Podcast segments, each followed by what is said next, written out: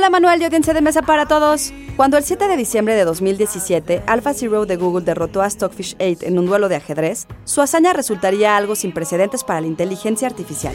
Con su capacidad de calcular 70 millones de posiciones por segundo, así como el acceso a siglos de partidas acumuladas en bases de datos, Stockfish había sido el campeón hasta 2016.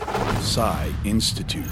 Masterpiece, your life. Estamos viviendo una época sin precedentes, la llamada cuarta revolución industrial no se trataba solo de que un programa de inteligencia artificial hubiera derrotado a un humano, como sucedió en 1996, cuando Deep Blue de IBM derrotó al campeón Garry Kasparov. Lo singular es que AlphaZero no perdió una sola partida de las 100 que jugaron. Ganó 28 y empató 72. Lo impresionante es saber que usó los últimos avances en algoritmos inteligentes y de autoaprendizaje, y que aprendió a jugar sin intervención humana en solo cuatro horas, tiempo en que analizó billones de partidas que la llevaron a superar al anterior campeón gracias a movimientos nunca antes vistos en el ajedrez.